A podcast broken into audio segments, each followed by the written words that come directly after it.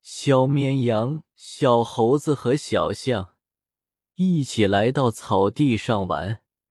突然，他们在不远处看见了一颗球。小绵羊说：“这儿有一颗足球啊，我们来踢足球吧。”小猴子和小象都说好。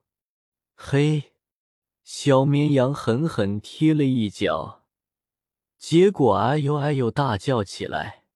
小猴子和小象惊呆了，连忙问小绵羊：“你这是怎么了？”